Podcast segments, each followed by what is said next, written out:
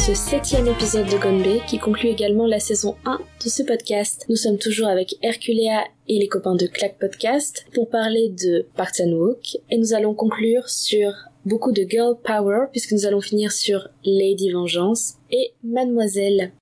C'est le, c'est la conscience féministe du réalisateur qui se réveille à ce moment-là parce qu'il s'est aperçu que quand on commence à mettre des mecs dans la salle et que le, le, rôle féminin s'efface peu à peu et ça le dérangeait, il disait non, c'est pas bien, je vais faire une héroïne.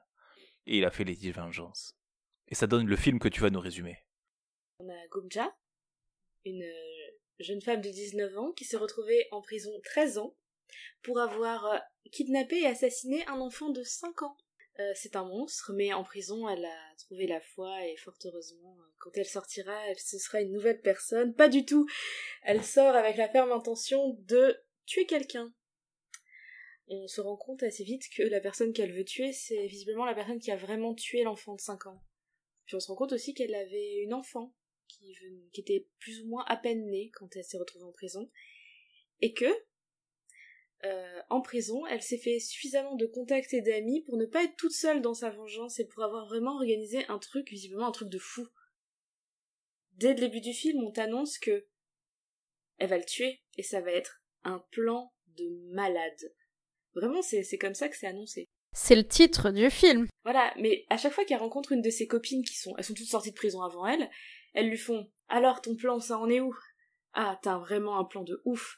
Et finalement. Je sais pas ce que vous en avez pensé, vous, de ce plan de ouf. De... Bah, C'était très compliqué pour pas grand chose, moi j'ai l'impression, ce film. Je sais pas vous, mais euh, dès le début, tout est compliqué. Euh, alors moi déjà, j'ai eu du, mal à comprendre qui était l'héroïne au début, fait de la reconnaître un peu.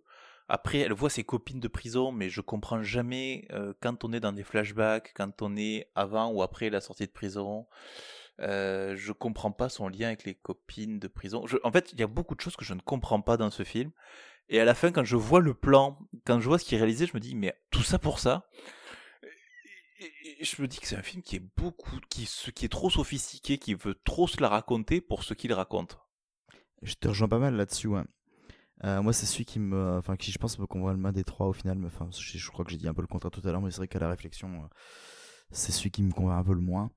Euh, oui, pour ça, pour ça justement, je trouve qu'il y a des passages fantastiques, mais qui sont plus des passages de réalisation pure et de mise en scène que des passages qui servent réellement le, euh, scénario, l'intrigue, qui au final, oui, est très simple. C'est Nana qui sort de prison euh, après avoir, après avoir été incarcérée injustement, et qui est là en mode, ok, ben, je sais qu'elle fait ça, je vais l'éclater. Ça va pas chercher plus loin que ça, puisqu'il n'y a pas de, enfin, il a pas de plot twist, il n'y a rien de particulier qui, qui est censé amener d'autres sous-intrigues. Donc oui, en effet, le, scénario est totalement sur des rails, mais se complexifie à l'aide de flashbacks, à l'aide de plein de choses, de flashbacks de plein de personnages différents. Donc pour histoire de complexifier le truc. Il y a beaucoup trop de personnages. Pour complexifier la chose. Et c'est vrai que même si moi j'ai trouvé que c'était un régal à regarder, c'est vrai qu'après quand tu réfléchis à ce que tu as vu, il n'y avait pas grand chose qui servait à, chaque fois quoi. Ben moi j'ai beaucoup aimé regarder, pareil, j'ai trouvé que c'était du bon divertissement. Mais, euh, enfin, moi, le... souvent, ça, ça explique un petit peu euh, la suite, mais genre, ce qui m'a le plus marqué du film, c'est pas le film en lui-même, c'est la musique que j'ai beaucoup aimé. J'ai réécouté l'OST et tout ça. Enfin, vraiment, euh, la musique de ce film-là, je l'ai trouvée très, très intéressante et vraiment agréable à écouter. Par contre, le film en tant que tel, enfin, genre, on nous bassine pendant tout le film sur un plan de ouf et tout ça. Et quand tu vois ce qui arrive, t'es déçu. Enfin, moi, j'étais déçu. je me disais, ah, mais c'était ça le plan le plan de ouf incroyable et tout. Euh, enfin, après on passerait à la partie spoiler, j'imagine, mais euh, enfin moi j'ai été déçue. En même temps, on te présente plein de personnages un peu à la Orange is the New Black, elle fait des potes et tout.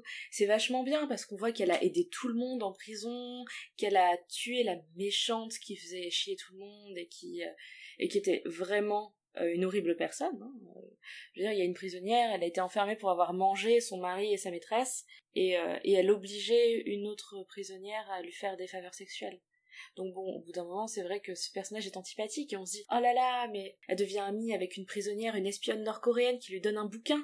Elle lui dit ça, ce sera ta vengeance et tout. Et derrière, il y a des plans, et j'ai toujours pas compris ce qu'étaient ces plans. Faut savoir qu'à la fin du film, je ne sais pas ce que c'est que ces plans qu'il y avait au dos du truc, parce qu'il n'y avait rien qui nécessite des plans dans sa vengeance à la fin. Vraiment rien. Rien Non, du mais tout. ça. mais J'ai l'impression que les deux, il y a deux parties du film qui sont indépendantes l'une de l'autre. C'est-à-dire que tu regardes la première partie qui est un film de prison, elle sympathise avec ses potes de prison, elle, elle prépare un truc derrière, euh, une vengeance. Il y a un truc au milieu, et après derrière, il y a une deuxième partie, la deuxième heure, et qui, qui a, qui n'a rien à voir avec la première. Et on se dit, mais en fait, euh, mais c'était pourquoi est-ce qu'on a développé tout ce qu'il y avait au début du film pour sortir ça derrière? Qu'est-ce que qu'est-ce qui s'est passé? Euh, au niveau du scénario, je suis, euh, ben, je trouve que c'était c'était un prétexte. Alors après, au niveau réalisation, je rejoins Thierry, il s'est fait plaisir. Alors là, on voit bien la caméra numérique. Là, on sent qu'il s'est fait plaisir sur l'étalonnage, sur le, tout ce que tu veux, sur le grain de l'image aussi qui est très lisse. Euh, au- autant All Boy était très joli, autant là, c'est le film qui est juste après. On a, il a une caméra numérique, il s'est fait plaisir avec, il met des incrustations dans l'image, d'images de synthèse, il prend des angles de, de, de caméra qui sont qu'on pourrait pas faire autrement avec du numérique. Enfin, disons que il, a voulu se faire plaisir. Ça sent le, film euh, où- il a voulu expérimenter, il a voulu s'amuser. Ça, ok. Ça, en matière de réalisation, je pense qu'il a pris son pied. Mais en matière de scénario, euh, je pense qu'il a voulu faire beaucoup de trucs très compliqués. Il a voulu essayer beaucoup de choses aussi, beaucoup, mais mais ça rentre pas et ça perd inutilement le, spectateur. C'est du c'est du sophistiqué qui sert à rien. Euh, autant on va parler de Mademoiselle après. Je tease Mademoiselle depuis le début en fait, mais on, reparlera de justement teaser le scénario et l'art de, de mélanger les plans, de mélanger les scénarios, de faire quelque chose d'agréable, de- de- justement de manipuler le spectateur. Ici, il apporte beaucoup d'éléments, beaucoup de beaucoup de personnages, beaucoup d'intrigues, mais qui au final se croisent pas tant que ça et qui n'apportent pas grand chose au, au spectateur. Mais le problème, c'est qu'on est surtout habitué énormément au fait que, euh, que Parchadouk avait fait des scénarios complexes, ne serait-ce qu'avec les deux volets de la, la trilogie, donc on s'attend à des rebondissements. Et même j'y essaye Ouais, aussi. même j'y essaie, parce que j'y en plus, c'est enfin, c'est une forme de. Je sais plus quel est le film de Kurosawa. Pour moi, il me fait penser à un film de Kurosawa, je crois que c'est Ran, ou je sais plus, où, où justement, c'est euh, un personnage arrive et raconte une histoire, quelqu'un entre dans le champ, raconte la même histoire, mais d'un autre point de vue, on se rend compte que c'est pas la même chose et on sait pas qui détient la vérité. Et JSA est totalement fondé là-dessus, quoi. Et euh, c'est vrai que là, avec ça, avec euh, énormément d'éléments qui se mêlent, on se dit, ok, il faut absolument tout suivre, tout va avoir une importance, tout va servir, tout va s'entremêler, on va finir par comprendre. Et en réalité, bah, c'est pas le cas puisque tout ne servait strictement à rien à part, euh, à part le rail principal. Et euh, voilà, je veux dire, ce serait, euh, ce serait sa volonté de brouiller les pistes, pourquoi pas, mais du coup, il brouille rien au final. Il essaye de faire croire que, comme d'habitude, vous êtes habitué à un cinéma complexe, donc j'en fais un, mais en fait, il a envie de raconter une histoire simple. Et il faudrait peut-être qu'il se mette au service lui aussi de ce qu'il a envie de raconter et qu'il accepte que faire un cinéma simple, c'est pas forcément une tare. Là, c'est peut-être un délire d'ego. Je sais pas après comment il a calculé ça, mais. euh, Ou ce serait un pied de ce nez. sera un pied de nez. Je me suis posé une question euh, parce qu'il y a beaucoup de choses. hein. Il y a un jeune, elle va bosser dans une boulangerie euh, parce que classique. Elle a rencontré le mec qui allait l'embaucher en prison parce qu'elle a fait des pâtisseries dans un atelier de pâtisserie. Il y a un drama d'ailleurs, un su- sujet qui est très bien. Et en fait, ce qui est rigolo, c'est que il y a un petit mec, elle couche avec, il est tout le temps là. Mais on sait pas à quoi il sert. Il y a ce plan, je me suis posé la question justement si euh, il n'avait pas été mis en, en branle à la fin, ce plan avait pas été mis en défaut à la fin parce que justement on avait dit donc qu'elle avait sa fille qu'elle avait dû abandonner euh, parce qu'elle était allée en prison. Et si le fait que le fait de retrouver sa fille, que sa fille soit dans ses pattes, ça lui avait pas posé souci parce qu'à la base elle voulait pas trop que sa fille vienne en fait. Parce que son plan très compliqué, au final il a été simplifié, elle avait juste un gun à la main. Il y avait littéralement que ça. Je me pose vraiment la question, est-ce que euh, c'est pas sa fille qui a brouillé les pistes Franchement, j'essaye de trouver des raisons au scénario, hein. je me suis concentrée très fort, j'ai essayé de tout interpréter, je me demande si c'est pas ça, si elle a pas, contrairement aux autres, décidé que sa vengeance prendrait pas le pas sur le reste. Bah, disons qu'elle a fait de la prison pour, euh, un truc qu'elle a pas fait, et donc elle veut se venger du, mec à cause de qui elle est enfermée. Ça rappelle bizarrement un film que le réalisateur a tourné euh, quelque temps avant, mais bon. Oui, et par contre, elle va pas faire de prison pour un meurtre qu'elle a commis, parce que, spoiler alert, elle va réussir à choper le mec, et le mec n'a pas tué un enfant, il en a tué quatre. Ah, Et elle s'en rend compte. Et, là, qu'est-ce qu'elle fait? Elle appelle le mec qui l'a arrêté. Elle lui dit Venez voir. Elle lui dit Voyez, vous l'auriez arrêté. Les enfants suivants seraient pas morts. Et là, spoiler alerte, elle va appeler les parents. Et c'est ça que j'ai trouvé génial par contre dans le film. C'est justement cette scène où on se retrouve avec les parents qui débattent avec elle de comment se venger du mec qui a tué leurs enfants. Tout le film, franchement, euh, peu d'intérêt jusqu'à ce moment précis. Ouais, mais c'est ça, mais c'est, mais oui, mais on, on passe une heure et demie avant d'arriver à ce moment-là, quand ouais, même. voilà, c'est ça. Que c'est bien beau de faire des films de deux heures, mais, c'est... mais si c'est une heure et demie d'attente pour la dernière demi-heure. euh, Ouais, mais, mais, mais si t'as perdu l'intérêt pour le scénario, qu'il se passe des trucs à l'écran, C'est que ça, tu fais ouais. plus gaffe parce que ça a plus rien à voir avec l'intrigue. hein. À la fin, moi, à la fin, moi, je faisais plus gaffe. Je me disais, mais qu'est-ce qu'ils font là dans cette pièce? Ok, c'est les parents, c'est la famille, c'est un village. Qu'est-ce que c'est? Je, je- on perd, on perd totalement pied, quoi, sur le scénario. Et pourtant, il y avait des trucs qui étaient bien pensés, justement. Il y a toutes ces copines en sortant de prison qui se sont organisées pour retrouver euh, ce gars-là, pour s'incruster dans son entourage, pour le piéger, entre guillemets, et elles arrivent à ne pas avoir le côté sympathif en Mister Vengeance où ça se retourne contre toi. Non, elles arrivent vraiment à gérer le truc et tout ça. Euh, ils essayent de donner un côté badass à l'héroïne alors que l'héroïne, elle a rien de badass aussi. Ça, ça m'avait gavé. Ils font genre, elle se maquille les yeux en rouge pour montrer qu'elle a changé et elle tue un petit chien pour tester son flingue. Qu'un sens, Et- ça aussi. Elle a un impair super classe qui est, qui est- avec le col qui remonte jusqu'aux yeux aussi. il te la joue badass en disant elle arrive à retenir sa respiration avec du chloroforme sur la gueule et elle arrive à se battre quand même pendant deux minutes en retenant sa respiration pour pas se faire avoir par le chloroforme. C'est badass. Attention, elle déconne pas, hein, euh, elle déroule. Et en fait, non, pas du tout. Il y a juste la fin qui est vraiment super intéressante et le début qui est super cool à la Orange is the New Black. Il y a des trucs un peu rigolos comme quand tu sors de prison, on donne un tofu. C'est même pas bon le tofu comme ça, tout blanc, peu importe. On lui donne un tofu pour montrer qu'elle est pure et du coup, à la fin, elle s'achète, elle se fait un gâteau tout blanc, la même couleur que le tofu euh, pour sa fille. Enfin, il y a des choses intéressantes, mais ouais, c'est le début, la fin et le milieu, tu comprends pas ce qu'il fait là. Et tu comprends pas le lien entre le début et la fin. C'est dommage. Bah voilà, tu peux résumer le film en, en deux mots. Voilà. C'est dommage. A deux scènes qui m'ont plus marqué, hein, clairement. Donc elle à la fin, elle se fait un gâteau tout blanc euh, qui symbolise la pureté pour sa fille qui est habillée en blanc dans la neige. On a bien compris, le blanc c'était le message. D'ailleurs, elle dit à sa fille "Vis blanche et reste blanche", dans le sens reste pure.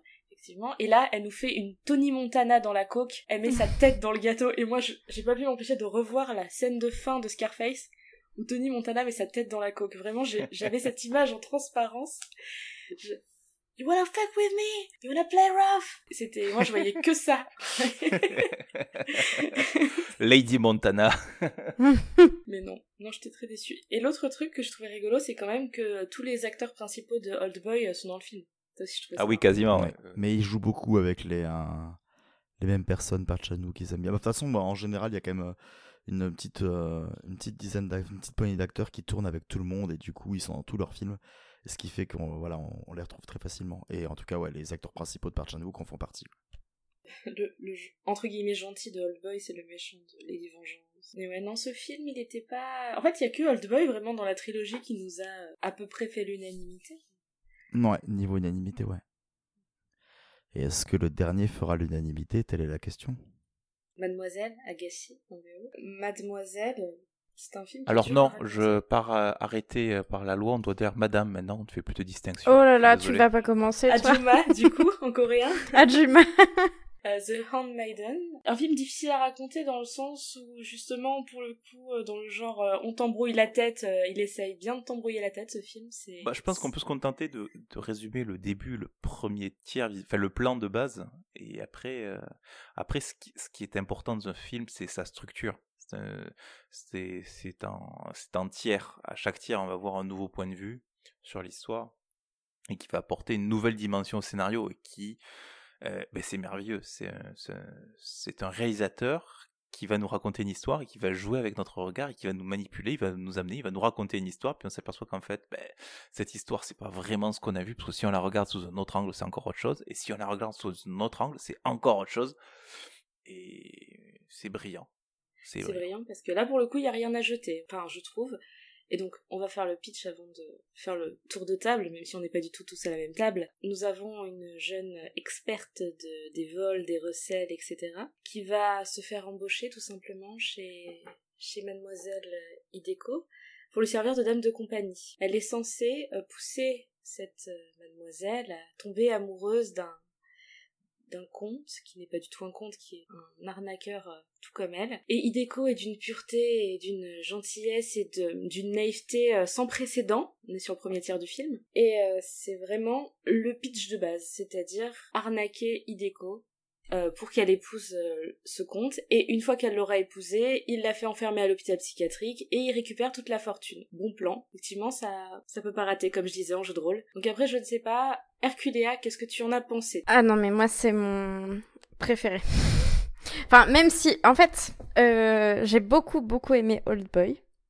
Mais Mademoiselle, je, ça m'a retour, enfin, ça m'a, je l'ai adoré parce que j'ai adoré euh, me prendre au jeu du réalisateur, j'ai adoré euh, découvrir les personnages, les plans sont magnifiques, euh, enfin vraiment, le film, la réalisation du film est, est, sublime, les images sont très très belles. en fait, j'avais dans un style tout à fait différent, mais je pense qu'ils sont tout le temps comparés. J'avais euh, beaucoup aimé euh, Mémoire d'une geisha, l'adaptation du, du roman euh, en, en, film, et là je retrouve le côté esthétique qui est sublime, enfin chaque plan je pense, est travaillé à la perfection. Enfin, je, vous me direz ce que vous en pensez, mais euh, moi, je suis très euh, film visuel. J'aime quand c'est des belles images, j'aime quand tout est travaillé et tout ça. Et vraiment, là, euh, j'ai adoré Mademoiselle, j'ai adoré me faire surprendre au fur et à mesure de l'avancée de l'histoire, dont on va pas forcément parler tout de suite, mais vous voyez ce que je veux dire. Enfin, vraiment, les personnages sont géniaux. Mademoiselle, enfin, c'est vraiment un très très très bon film. Enfin, là pour le coup, euh, je ne peux que euh, que vous pousser à le regarder si vous ne l'avez pas déjà vu parce que de alors je sais que ça fait pas partie de la trilogie de la vengeance, mais clairement pour moi, euh, Mademoiselle est, impossible à louper quoi. Faut pas passer à côté à côté de ce film. Ah, je te rejoins totalement là-dessus. bon, Mademoiselle, c'est mon préféré des quatre. C'est mon préféré de par chan tout court. Et c'est probablement peut-être avec euh, avec avec euh, un ou deux autres films, euh, mon film coréen préféré et l'un de mes films préférés tout court. je le trouve incroyable comme tu me disais quand tu disais tous les plans sont sublimes, c'est minutieux, c'est c'est extrêmement travaillé. Il n'y a pas une minute en trop alors que le film est quand même extrêmement long. Deux heures et demie, hein. Ah oui non d'accord, mais vous avez vu la petite version parce que moi j'ai vu la version en director's cut.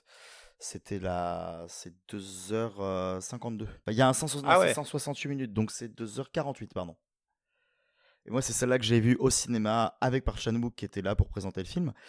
Et euh, ce qui est fantastique, c'est que voilà, en, termes de ressenti, malgré tout, on sent que c'est long. Et, euh, et, le film était tellement complet que moi, quand la deuxième, enfin quand la troisième partie du film a commencé, puisqu'il chapitre ses films et il précise bien qu'on voit les parties, euh, j'étais avec Hera, donc Hera de notre podcast que tout le monde connaît évidemment. Et euh, on s'est levé, on a applaudi quand on a vu la partie 3 parce qu'on était content de se dire qu'on allait encore rester dans le film en fait, que c'était pas encore fini. On était juste ravis en mode euh, on en veut encore quoi. On veut que ça dure euh, 10 000 heures. Et euh, ouais, y a, moi je n'ai pas lâché une seule seconde, tout est parfait, tout est bien écrit. Au cinéma, ce qui était fantastique, je sais pas dans quelles conditions vous l'avez vu vous, mais au cinéma en fait, il avait choisi de faire deux couleurs pour les sous-titres une couleur pour le coréen et une couleur pour le japonais. Donc là, là je l'ai revu, je parle, enfin, je parle un peu mieux japonais, donc du coup, je captais la différenciation entre les langues et je savais quand il parlait telle ou telle langue. Donc moi, le sous-titre anglais en couleur unique, ça m'a pas dérangé. Mais c'est vrai qu'au cinéma, quand on comprend pas du tout les deux langues et qu'on sait pas qui parle quoi, c'est hyper habile de savoir justement euh, quelle langue est parlée sur le moment, puisque justement les personnages vont jouer sur l'incompréhension des autres et ça joue dans le brouillage. Et ça, mais j'ai trouvé ça, mais ne serait-ce que ça, c'était brillant. Ben moi, euh, moi, j'ai découvert le film euh, au Ciné-Club de Béziers. Et oui, car il y a Donc tu l'as vu en VF Je l'ai vu en VO, monsieur, avec le double, avec la double couleur de le, la double coloration des sous-titres, euh, pareil. Euh, alors pourquoi je l'ai vu au Ciné-Club? Parce qu'il n'est pas sorti à Béziers, hein, voilà. voilà. Donc je l'ai vu six mois après ou deux ans après, je sais plus. Enfin bon, bref, je l'ai pas vu tout de suite. Euh, non, je l'ai vu bien des années après au FEMA Ciné Club. je l'ai revu pour l'émission dans une version VF dégueulasse. Ah, quand même, t'as fait cet effort-là.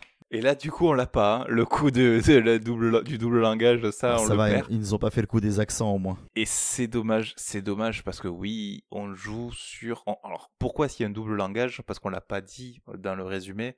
Euh, on est en Corée, mais sous l'occupation japonaise. Et on, ça se passe dans, la, dans le manoir d'un collabo qui a, qui a pris la nationalité japonaise, alors qui est coréen, mais qui a pris la nationalité japonaise. En fait, tout le monde ici a une double identité, personne n'est qui il semble être. Tout le monde a un faux semblant, tout le monde cache son identité. En fait, tout le monde manipule tout le monde. C'est ça qui est merveilleux avec ce film, c'est que ah, c'est les poupées russes, il y a toujours un truc qui cache un autre truc. Enfin, il y a toujours des surprises dans ce film.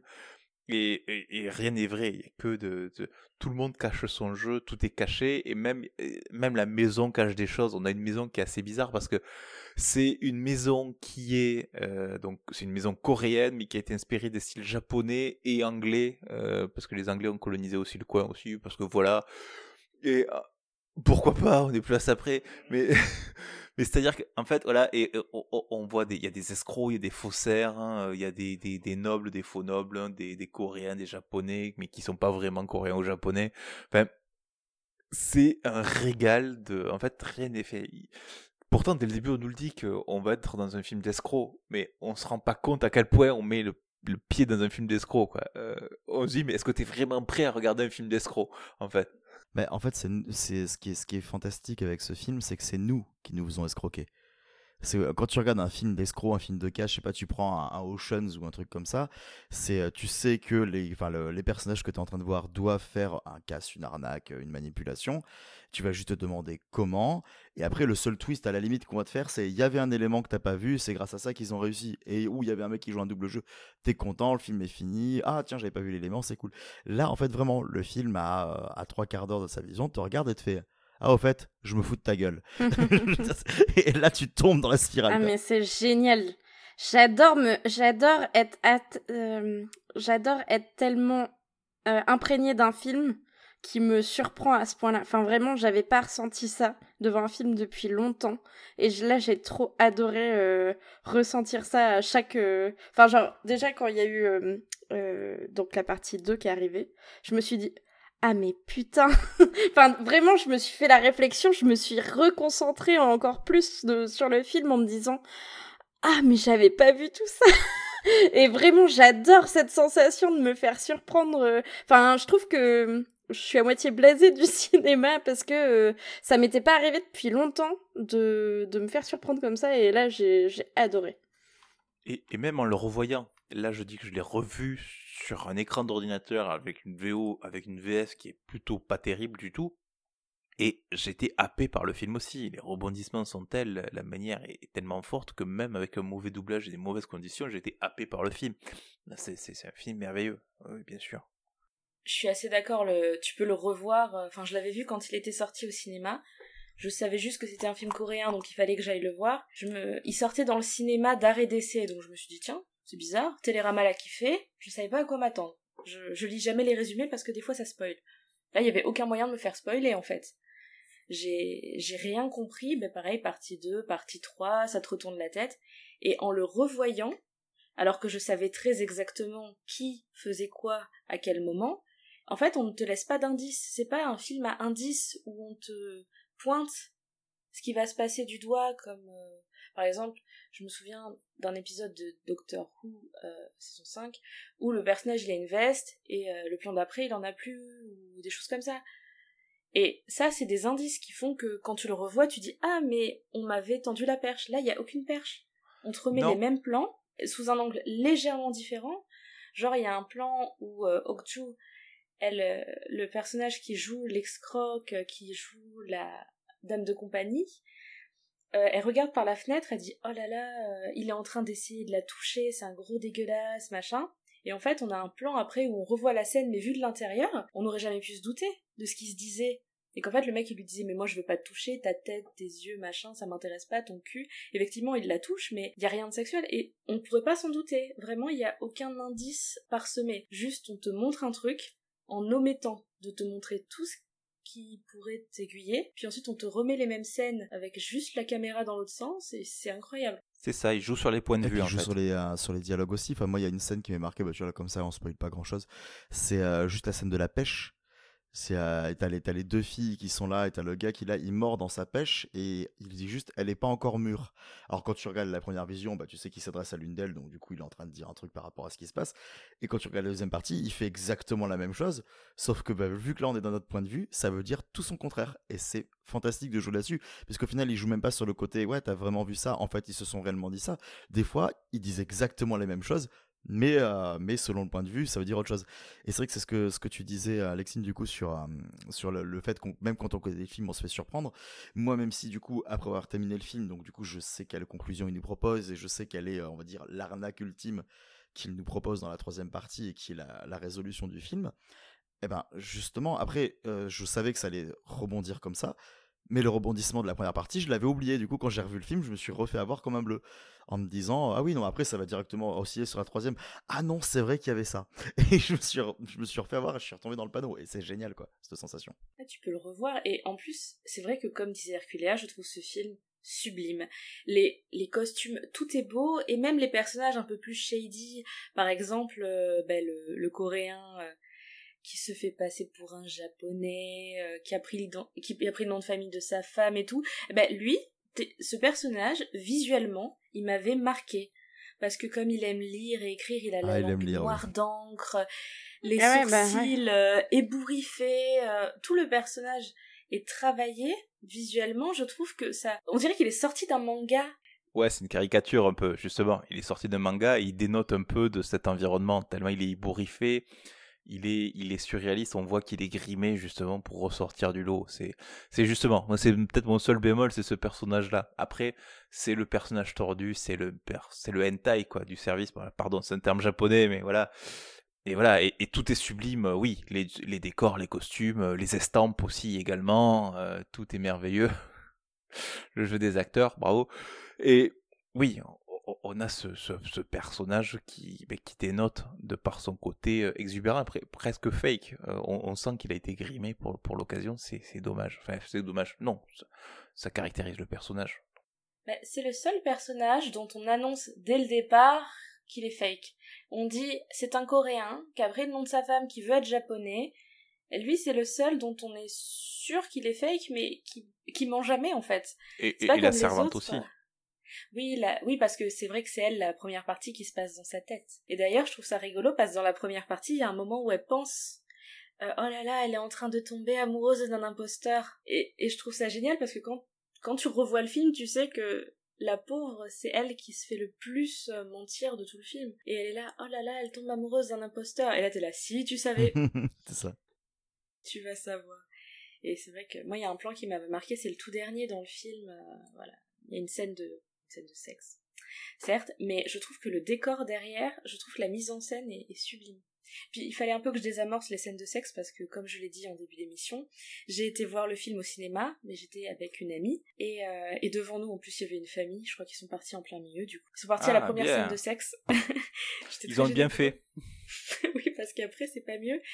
Et ça m'avait euh, et c'est vrai que c'était pas très, ça m'est pas à l'aise parce que quand même les, les pour le coup autant dans les autres films les scènes de les scènes de sexe sont vraiment un peu malaisantes brutales et tout autant là ça les personnages ça fait plus naturel dans le sens où on voit que les deux ont envie déjà euh, que mais ils sont partis à quelle scène de sexe? La première où euh, elle commence à s'embrasser dans le lit ou déjà dans la baignoire où ça commence à être tendancieux? Ah non, pas dans la baignoire où elle lui caresse le coude. Non, non, dans, le, dans la scène où ils sont vraiment dans le lit à poil elle lui caresse l'intérieur parce que la première scène vraiment tendancieuse il, ouais. il y a mm-hmm. une tension hein, quand même tout au long du truc mais la première vraiment super tendancieuse je dis non là là, c'est gros c'est elle lui lime la dent l'intérieur lime la dent dans le bain ce qui fait qu'elle lui mm. rentre le elle a la bouche grande ouverte et donc elle rentre le pouce dedans et ça mime euh, ça mime une fellation hein, disons les mots ça y est n'ayons pas peur il est euh, il est 23h au moment où nous enregistrons il est 2 heures de l'après-midi au moment où vous... voilà, il est 2 heures de l'après-midi au moment où vous l'écoutez, c'est merveilleux. non, oui, c'est très très tendancieux. Et en plus, elle y répond parce qu'on voit le plan où elle regarde justement, enfin celle qui est dans le bain et qui se fait limer là-dedans, elle caresse le coude. Enfin, donc il y a une réponse en plus, il y a vraiment une interaction des deux côtés. Oui, enfin celle qui l'a chauffé aussi, celle qui l'a demandé. Euh, parce que c'est Peggy 16, hein. Ah ouais, facile, hein. Oh, ça, j'imagine qu'aux États-Unis, ça doit être euh, moins de 21 même.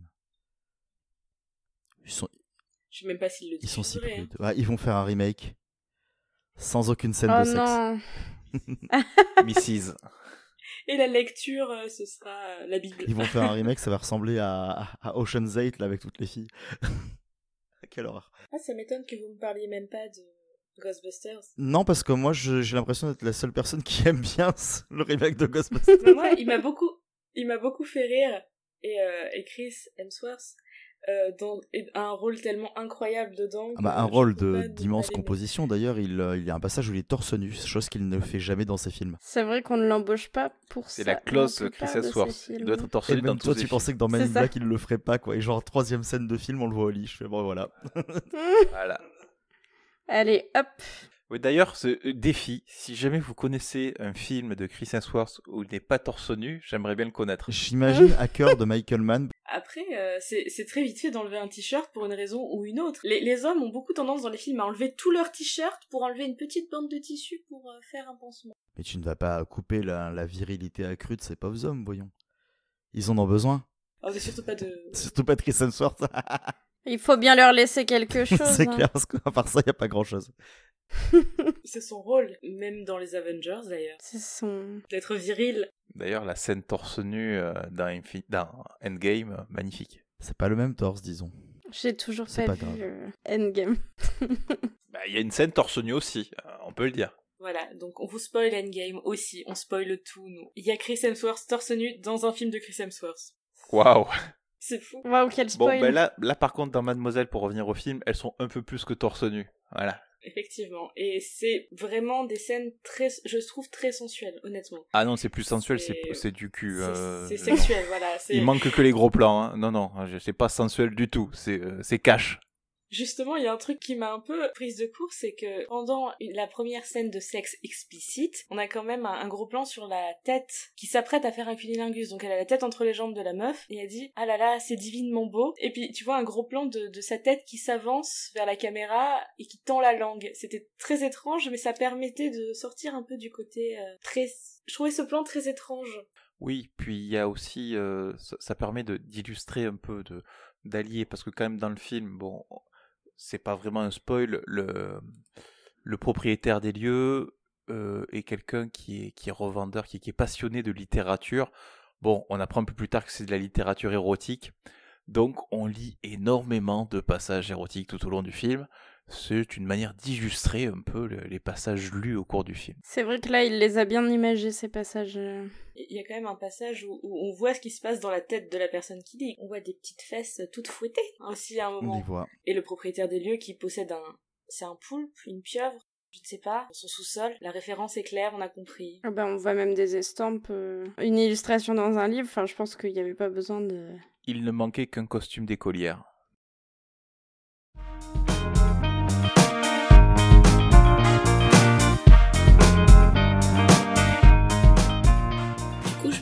Demandais ce que vous aviez pensé de cette petite expérience. Euh, J'aurais bien aimé savoir si vous avez trouvé ça cool de voir et ou de revoir ces films euh, Ouais. familiaux et tout public. Carrément même. Bah, moi, ça, m'apporte beaucoup parce que de toute façon, là, je suis en écriture d'un dossier sur le cinéma coréen. Et euh, je vais écrire du coup tout un pamphlet sur tous les films de Park Chan-wook, sauf celui que j'ai pas réussi à trouver là, qui est son premier. Donc euh, du coup, euh, ça tombe bien qu'on les revoie maintenant.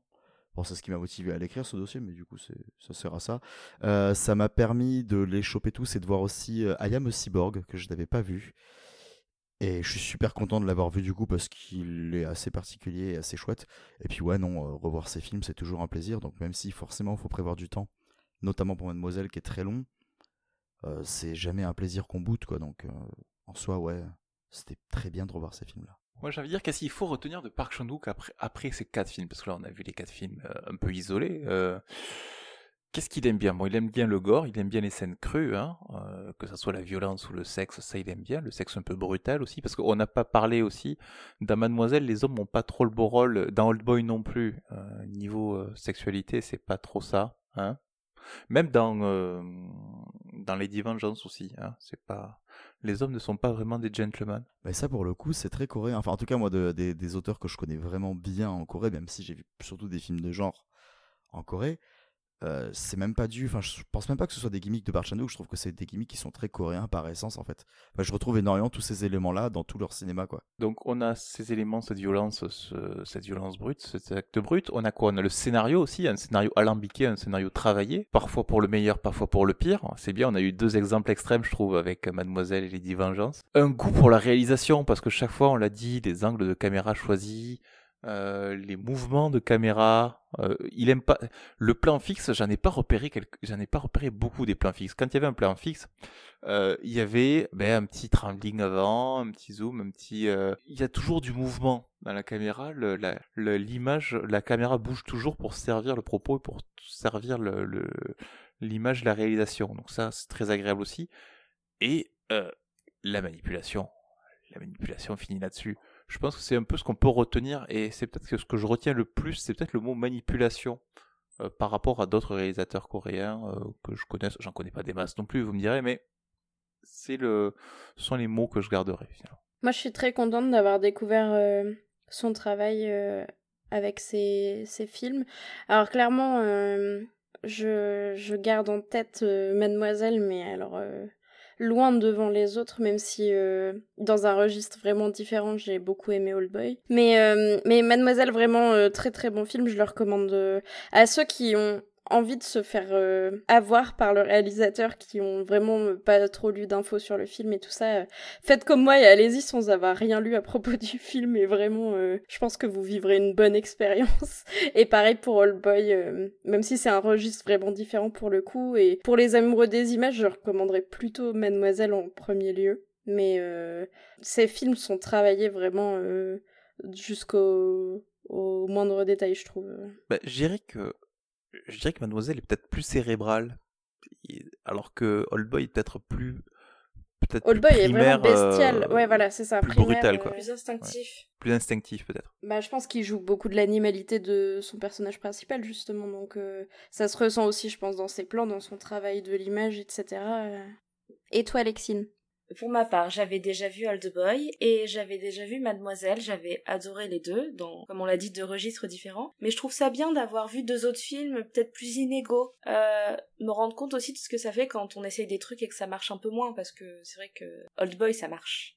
Mademoiselle, il y a rien à jeter. Et euh, Lady Vengeance, on sent sa patte. Ça permet aussi, je trouve, de... Moi, j'y connais pas grand-chose en cinéma, mais des fois, on arrive à bien repérer la patte d'un réalisateur ou l'autre. Et ça, je trouve ça chouette parce que Lady Vengeance, c'est sa patte, c'est sa, c'est sa signature, mais euh, c'est plus un brouillon. Donc c'était intéressant aussi. Moi, j'ai bien aimé. Je pense que je reverrai Mademoiselle à l'occasion, quitte à le faire pour le faire découvrir à des gens. Et je pense pas que ce soit un film qu'on regarde trop à plusieurs, ceci dit. Mais non, c'est, c'était une bonne expérience de, de faire un petit marathon euh, Park Chan-wook. Et puis de pouvoir en débattre aussi avec des gens et de voir euh, ouais, d'autres avis finalement. Mais après, ouais, c'est ce qui est intéressant, comme tu dis, euh, quand tu parles d'ébauche et de brouillon, Mademoiselle, il arrive juste après Stoker, qui était son expérience américaine. Et tu sens le gars qui a voulu, enfin, on lui a proposé un film aux États-Unis, il a voulu faire quelque chose d'assez concret. Bon, il a réussi un point de vue esthétique, mais au niveau scénario, tu vois bien que c'est sur des rails, tu reconnais pas du tout par Chanouk, même dans la direction d'acteur, de toute façon, voilà, il se retrouve du coup avec des Mia Wasikowska et des Nicole Kidman qui, enfin, entre Nicole Kidman qui a plus envie de jouer depuis 20 ans et Mia Wasikowska qui sait pas jouer il a pas grand chose à se mettre sous la main. Il est habitué à un style de jeu coréen où euh, on est tout le temps dans le cabotinage et dans l'exagération totale des sentiments. Et là, bah forcément, il est avec des gens qui sont très maniérés, très, dans la retenue pour essayer d'être extrêmement juste. Ça, ça convient pas. Et je pense que bah, le gars, contrairement à d'autres, tu prends des John Woo, tu prends des gars comme ça, qui se pointent aux États-Unis et qui sont coincés pendant euh, 10 ans à faire euh, 5-6 films, où euh, les gars, clairement, ils en sortent en mode c'était l'une des pires expériences qu'ils qu'ils aient jamais fait. Et lui, bah, il a fait un film, il est revenu en Corée, il pond Mademoiselle. Je veux dire, en termes de pied de nez, c'est plutôt pas mal. Moi, je suis plutôt content qu'il fasse des ébauches comme ça et qu'il se plante un petit peu de temps en temps. Si c'est pour nous pondre ça derrière, c'est exactement comme, euh, comme Bong Joon-ho qui allait faire bon, Snowpiercer qui est très bien, qui a voulu tester Netflix avec Okja et compagnie qui s'est moyennement planté, on va dire. Derrière, il revient à la maison, il fait Parasite. Bon, bah je veux dire, les gars, euh, ratez-vous. Hein, si c'est pour faire des chefs-d'œuvre derrière, euh, allez-y, quoi. Tu, tu parles de, de l'expérience américaine, ça me fait passer, on n'en a pas parlé, mais dans, dans Lady Vengeance, euh, il y, y a un passage où les, les personnages au milieu du film euh, se parlent anglais et coréen et se traduisent mutuellement. On se parle anglais et coréen. C'est d'un pénible. c'est le moment où j'ai lâché le film. Je suis allé faire une pause, j'ai coupé parce que j'en pouvais plus.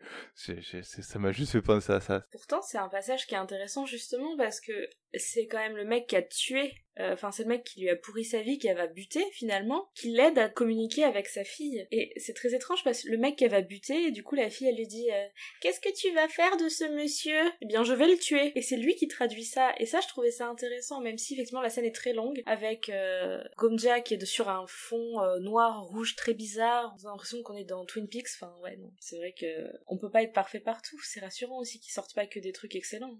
Bah oui, non, bah c'est sûr. De toute façon, il n'y a aucun réal. Hein. Et encore lui, il a très, enfin, il a peu de films pour l'instant, mais de toute façon, t'as aucun réal avec une grosse filmographie qui n'a pondu que des chefs-d'œuvre. Hein, ça n'existe pas. Par contre, il y en a qui ont pondu que des trucs pourris. Malheureusement. Ça, c'est plus facile de sortir que des trucs pourris. Alors, c'est ce qui est un exploit, c'est de les financer mmh. quand même, tu vois. Mais ça, c'est trucs pourris, que des trucs pourris. On a tous des réalisateurs qu'on déteste. Hein. On va se faire des ennemis, mais on a tous une image en tête ou deux. C'est vrai.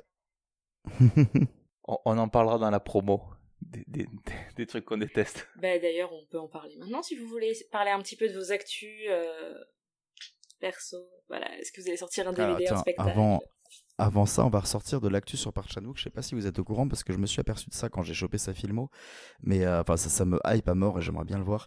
Il a sorti une série euh, l'année dernière ah qui s'appelle The Little Drummer Girl et c'est une série faite par la BBC. Donc c'était une commande qu'on lui a fait euh, et, donc en fait c'est issu d'une nouvelle de John Le Carré, qui est un mec qui écrit des romans d'espionnage qui sont euh, très fouillis, très riches, très denses et très basés sur la manipulation. Du coup ça lui va bien.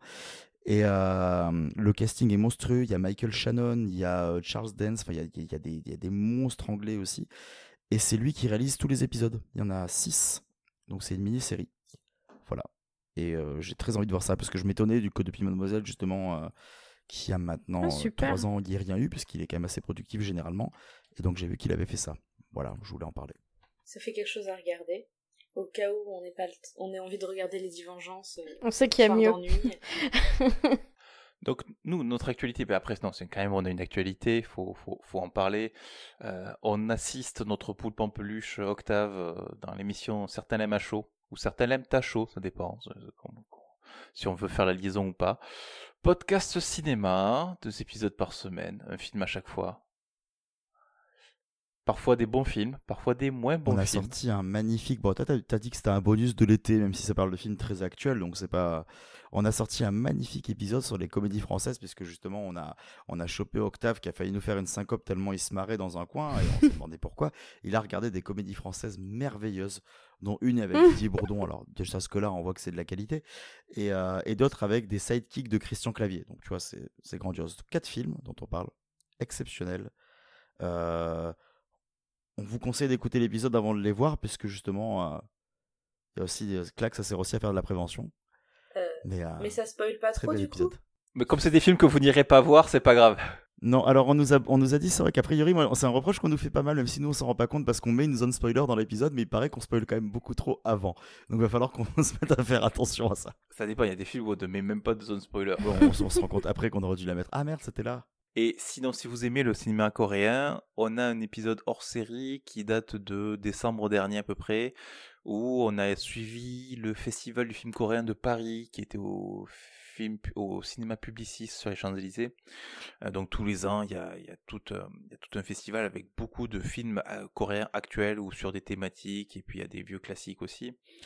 Et on a donc décliné notre concept, c'est-à-dire ben, le film à chaud, c'est-à-dire qu'on enregistre directement à la sortie de la salle, et bien là, à l'échelle d'un festival, on a donc toute une série de films, on a une heure de film, on a une dizaine de films en une heure de film. Ben, en tout cas, le festival euh, du cinéma coréen aura lieu cette année. C'est du 29 octobre au 5 novembre. Euh, on va voir pour y aller. On va essayer même de voir le plus de films possible là-bas, si possible tout. Et alors, ce qui parce que, alors, parce que ce qu'on dit pas, parce que là, bon, là, on a vu Park Chan-wook qui est assez particulier hein, comme réalisateur. Euh, et ce qu'on voit un peu dans l'épisode aussi, c'est que le festival coréen, c'est un peu comme du festival français, mais qui aurait donné du pognon à, son, à ses films de genre. Parce que des, des, des comédies gnangnang euh, et des, des, trucs bien commerciaux, ils en font aussi. C'est juste que la répartition du budget a pas l'air d'être la même, quoi. C'est ça qui surprend. Parce que quand tu vois des, euh, des, des, des films comme The Great Battle ou, euh, ou euh, Gods Among Us, qui est une espèce de, Gods Among Us, c'est une espèce de film de super-héros, mais au lieu d'avoir des super-héros, c'est on part de, de religion bouddhiste, on a des bien. espèces de, de gardiens de la mort, voilà. Donc c'est c'est très impressionnant, donc il y a énormément d'effets. Euh, bon, c'est peut-être pas, ils ont peut-être pas le budget d'Avengers et Disney, mais euh, bon, on, on sent que quand même il y a les moyens et c'est une grosse production. Et, et pourtant, le cinéma coréen, euh, c'est, ça part des mêmes bases que le cinéma français. C'est-à-dire que nous, si on avait orienté notre production comme ça, on aurait pu les faire ces films-là. Et on est sur le cul quand on les voit, on fait ah ouais, C'est à d'accord. ça que ça ressemble. Bon, au lieu de ça, nous, nos réels. hein. Nous, quand on sort en dans la brume euh, au forceps en Mm. film fantastique, c'est ouais. Et c'est même pas dans la brume, moi je pense que je, je, je cite toujours la même chose. Le pire, c'est que quand on sort un grave, qu'il a un bon succès critique et qu'il a un- et qu'il rentre dans ses frais et qui marche plutôt bien, on n'est toujours pas foutu de comprendre qu'il est temps de renouveler l'expérience. quoi. Donc, C'est du clair. coup, nous, nos réels de films de genre se cassent tous, sauf mes deux trois exceptions, à l'étranger pour faire leurs films de genre. Euh, c'est Merde, quoi. pas de les garder en fait, on, on fait même pas l'effort. C'est donc, c'est euh, ça, on n'essaie pas de les garder et en plus ils partent ailleurs euh, parce qu'on leur permet de le faire, mais on les muselle quand même. Donc du coup ils sortent des films ultra impersonnels là où ils pourraient faire des trucs géniaux. Et quand on fait un vidoc aussi qui se veut un peu ambition, on dit ah ben non c'est plan-plan, euh, c'est mal joué, euh, c'est pas bien fichu. Alors bon, C'était le cas. Après d'un autre côté c'était quand même sacrément ambitieux pour l'époque. Euh, je parle du vidoc, euh, l'empereur de Paris là. Ah ouais non mais je pensais, non mais je... les deux vidocs du coup. Ouais, non non mais oui je, je, je suis c'est l'empereur de Paris. Il est tout récent. Il a la même critique. Hein. Non mais il n'y a pas d'ambition, j'ai ici, regarde, euh, Pascal Logier a réussi à faire Ghostland qui est un film d'horreur fantastique. C'était quasiment dix ans après son deuxième film. Et, euh, et il galère encore, enfin voilà, et c'est un gars à chaque fois, il est là, il, il est en galère de financement, il bosse à côté pour pouvoir payer lui-même ses, enfin, ses budgets, enfin, c'est incroyable. Alors que le mec, ça marche quoi. C'est ça le pire, c'est que c'est pas, c'est pas un, un réalisateur qui fout à chaque fois ses, boîtes de prod dans la merde. C'est triste. Ben voilà, pour l'actu. Mais disons que pro- produire des, des, des comédies un peu à la style de qu'est-ce qu'on a encore fait au bon Dieu, ça ne les empêche pas de produire autre chose à côté. Quoi. Oui, non, mais c'est vrai que c'est compliqué. On parle de cinéma coréen. Dernier truc sur le cinéma coréen, il y a aussi une vision du cinéma coréen qui est particulière. Euh, c'est dans la manière de marketer les films. Euh, je m'en suis aperçu quand on a commencé à monter l'épisode, le fameux épisode coréen sur les bandes annonces, c'est quand j'ai voulu, quand on a parlé de Parasite aussi, on a monté l'épisode. Amusez-vous à chercher la, la bande annonce de Parasite. Parasite, il est sorti en France dans toutes les salles normalement. Celui-là, celui-là, il est assez accessible, même dans les petites villes normalement. Vu- Il a fait un million d'entrées, euh, il devrait. Si même dispo. chez moi il est passé, je pense que. Il devrait être passé euh, pas loin de chez vous. Peut-être pas dans votre ville même, mais pas loin. Dans la grosse ville pas loin, il a dû passer. Parasite, regardez la bande-annonce. Regardez la bande-annonce française, regardez la bande-annonce coréenne. Vous verrez la différence de marketing, c'est impressionnant. Ils le vendent pas du tout sur le même, euh, sur le même créneau, et même le, le, le créneau des comédies, ils le vendent comme une comédie euh, Parasite ouais, en Corée. La manière dont ils les vendent, c'est musicalement c'est surprenant. Mais ils les vendent comme une comédie noire parce qu'en même temps, ils, doivent, ils sont tellement habitués, parce que vu que c'est un genre de film qu'ils ont assez souvent, bah, ils doivent trouver ça très drôle en fait. Là nous on trouve ça malaisant, ça se trouve, Old Boy, ils se font de la poire devant. Non, mais je, je disais ça parce que par exemple, euh, il y avait dans l'épisode coréen, il y avait Kiss to the Heart par exemple. Oui. Euh, donc il y avait euh, Heart qui était une espèce de comédie très sympa. Euh, euh, bon, c'est une petite comédie quoi. Il y a, rien de gros, mais c'est- une comédie familiale. et bon, c'est pas spécialement comique, c'est plus dramatique. C'est plus sur le, drama, les, les- relations entre frères, entre demi-frères. Et j'ai vu la bande-annonce, c'est monté avec des poètes-poètes, des Mm. boing, des, des, des bruitages à la vidéo gag, et tu te dis, mais attends, mais est-ce que c'est. Parce qu'on parle du même film là Ah, faudrait que je mate la, faudrait que je mate la bande-annonce coréenne, j'ai jamais fait attention. Amusez-vous, regardez euh, Parasite, vous prenez la bande-annonce française enfin, ou occidentale et la bande-annonce coréenne. C'est... Vous, vous aurez une petite idée du, du différence de, de différence de point de vue, on va dire. Du coup, vous pouvez me retrouver dans la menstruelle où on vient de sortir un épisode sur euh, la ménopause. Sinon, euh, en actu, comme je disais, euh, vous pouvez me voir de ci, de là dans les podcasts du label Podcut. Puis, bah, sur les réseaux sociaux, voilà. Rien de, rien de nouveau au soleil, comme on dit.